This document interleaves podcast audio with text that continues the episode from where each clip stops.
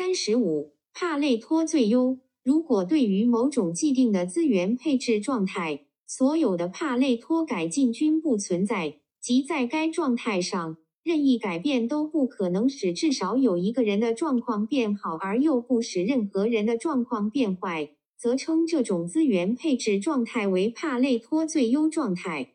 三十六，洛伦兹曲线就是用来反映社会收入平均或不平均程度的曲线。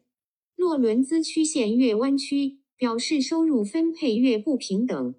三十七，基尼系数。洛伦兹曲线的图中，不平等面积与完全不平等面积之比就是基尼系数，其数值介于零和一之间，可以用来衡量一国贫富差距。基尼系数越大，意味着贫富差距越明显。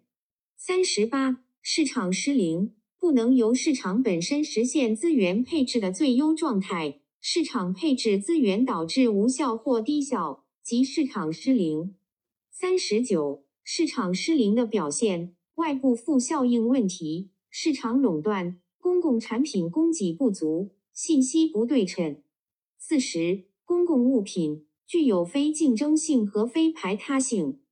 非排他性是指一个人对公共物品的享用并不影响另一个人的享用。